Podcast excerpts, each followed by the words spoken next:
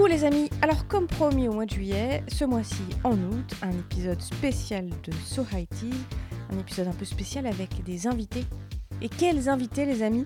Il s'agit de Stéphane et Patrice. Alors vous les connaissez sûrement, euh, ce sont les deux producteurs du podcast Binous USA qui nous font l'honneur de partager chacun un souvenir des années 80. Eh bien les garçons, c'est à vous. Bonjour, c'est Stéphane de Platine 45 de Big News. So années 80.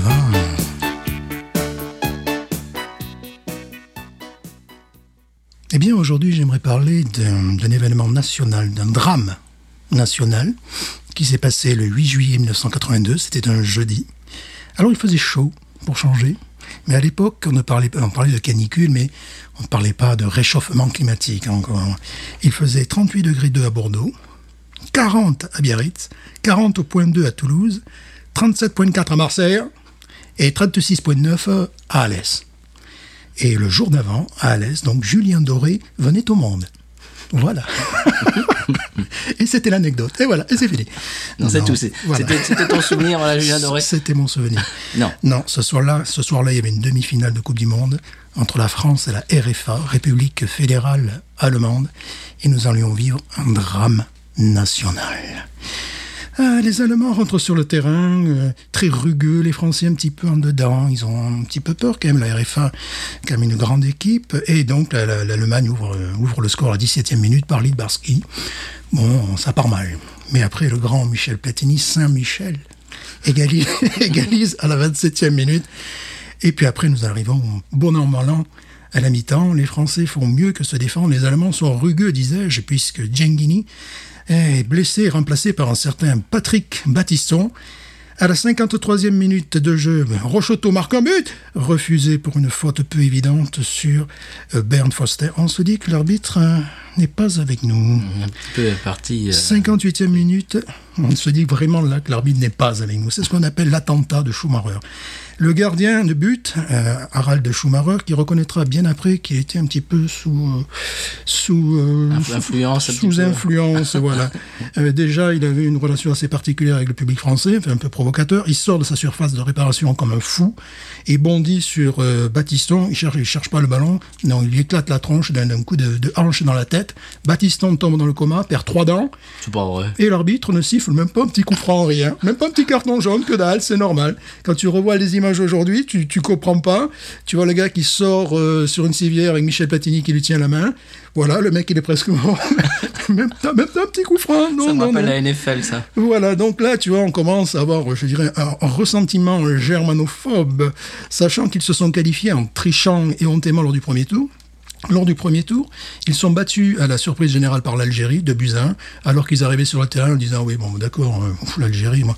Et après euh, c'était- c'était les matchs de poule, ils euh, ils ont gagné 1-0 face à l'Autriche et ça a contenté les deux équipes, c'est-à-dire l'Allemagne avait besoin d'une victoire pour être qualifiée, l'Autriche avait besoin de ne pas perdre par plus de 3 buts d'écart.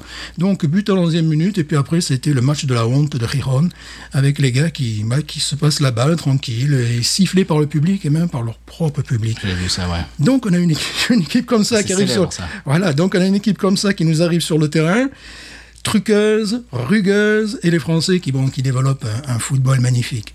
Et là maintenant nous allons laisser la place aux acteurs à la toute dernière minute de jeu. Voilà ce qui se passe. du bon football Ah, euh, que les Français au cours euh, de ces, de ces derniers matchs. Amoros. Tire. Oh, voilà la barre La barre Aïe, aïe, aïe, aïe, aïe, c'est pas possible Oh là, quelle La frappe d'Amoros Ah ça, on peut pas dire que les Français soient payés. Une frappe de l'extérieur du pied. L'autre ami, Tony Schumacher, est au pâquerette. Et lui aussi, Ah, c'est tombé pas par vrai, la transversale. Mais Alors c'est là, pas vrai à 30 secondes de la fin, c'était le but capital. Ah oui. Et oui, encore cette maudite barre, on se croyait revenu en 1976 avec Saint-Etienne face au Bayern du Munich, encore une histoire de poteau. On se dit que le ciel va nous tomber sur la tête. Et donc, euh, c'est les prolongations, il fait très chaud en France, il fait très chaud sur le terrain parce qu'il joue en Andalousie. Et voilà ce qui se passe pendant la première prolongation. Coup Oui. franc. Et mes coups francs, qui est un corner, mieux qu'un corner même en Ouais. faveur de l'équipe de France. Juste à la sortie de la surface de réparation.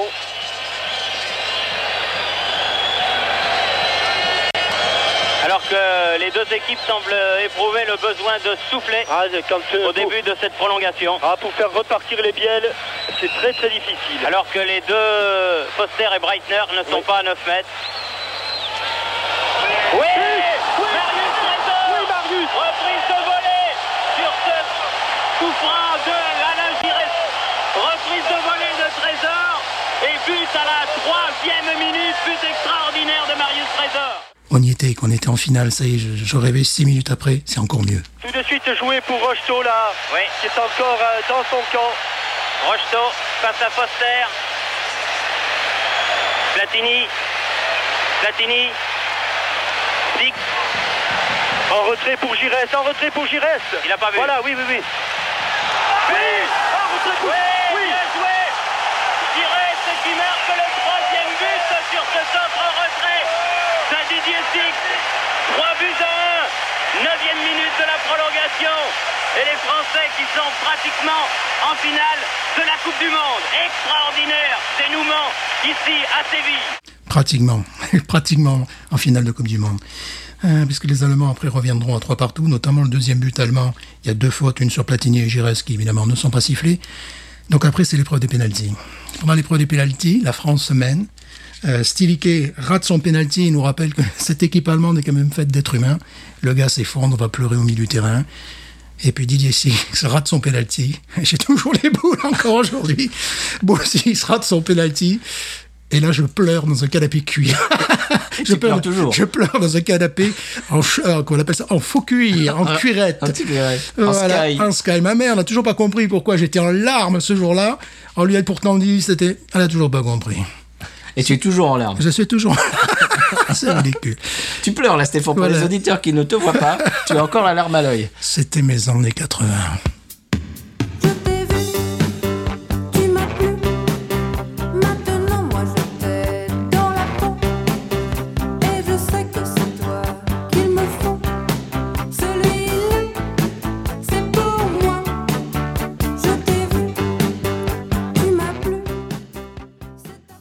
Alors moi, quand Noémie euh, a demandé un souvenir des années 80, j'ai pensé à beaucoup de choses. La, première, par exemple, la première cassette. Parce que je sais que dans un épisode d'il y a pas longtemps, tu parlais des cassettes et des Walkman. Ma première cassette, c'était la BO de Rocky 4.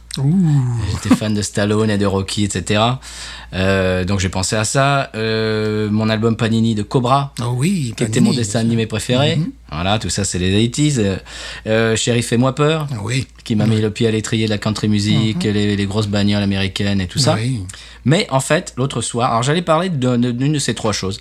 Et l'autre soir, j'étais en voiture avec un pote et la radio était sur, sur une station américaine de rock j'ai entendu ce morceau et là je me suis dit, c'est ça dont je vais parler. Alors pour situer le contexte, euh, j'ai 12-13 ans, je suis dans une soirée, euh, une boom, une soirée dansante à la salle du Cap Cyr, euh, qui est la salle euh, de, la, ville, de la municipalité, et il y a des, bah, un type qui fait le DJ, qui a 10 ans, 10-12 ans plus que nous, qui a la vingtaine, qui passe les disques, et alors avec les copains, on danse sur du U2, sur du Niagara, sur du ACDC, etc., etc. Mais c'est il y a un jeu, c'est pas un jeu, enfin, c'est un jeu. Oui, c'est quand même un jeu. Tu repères une fille qui te plaît, toute la soirée tu danses avec tes copains et tout, tout va bien. Et il y a un moment précis dans la soirée où tu entends un son très spécial, et là tu as entre 4 et 8 secondes pour réagir, sinon c'est trop tard. Et voilà le son.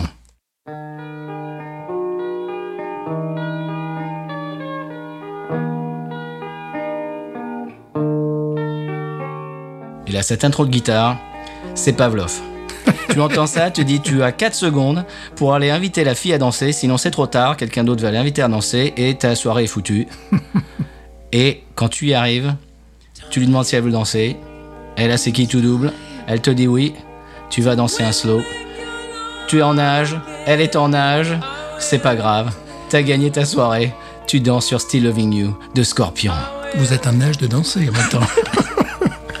J'ai entendu cette- ce morceau l'autre soir à la radio et j'ai dit voilà mon souvenir des années 80. Wow. Voilà, c'est mon souvenir des années 80, être en soirée et entendre ce slow. C'était où? C'était en Seine-et-Marne. Ah non, c'était dans les Pyrénées. Ah, voilà. C'était dans les Pyrénées orientales, aux Angles. La salle du Cap Cyr. voilà.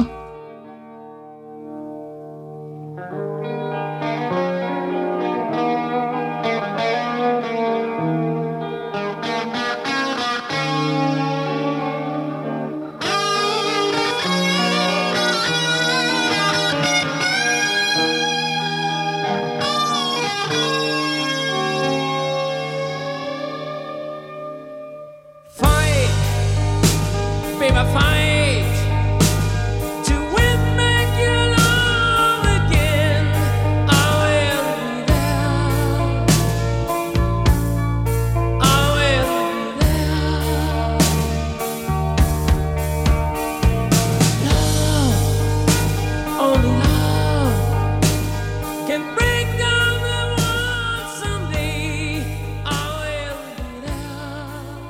Merci Patrice et Stéphane pour euh, ces souvenirs euh, des années 80 partagés avec nous. On vous retrouve sur votre podcast Binous USA, un podcast du label Podcut.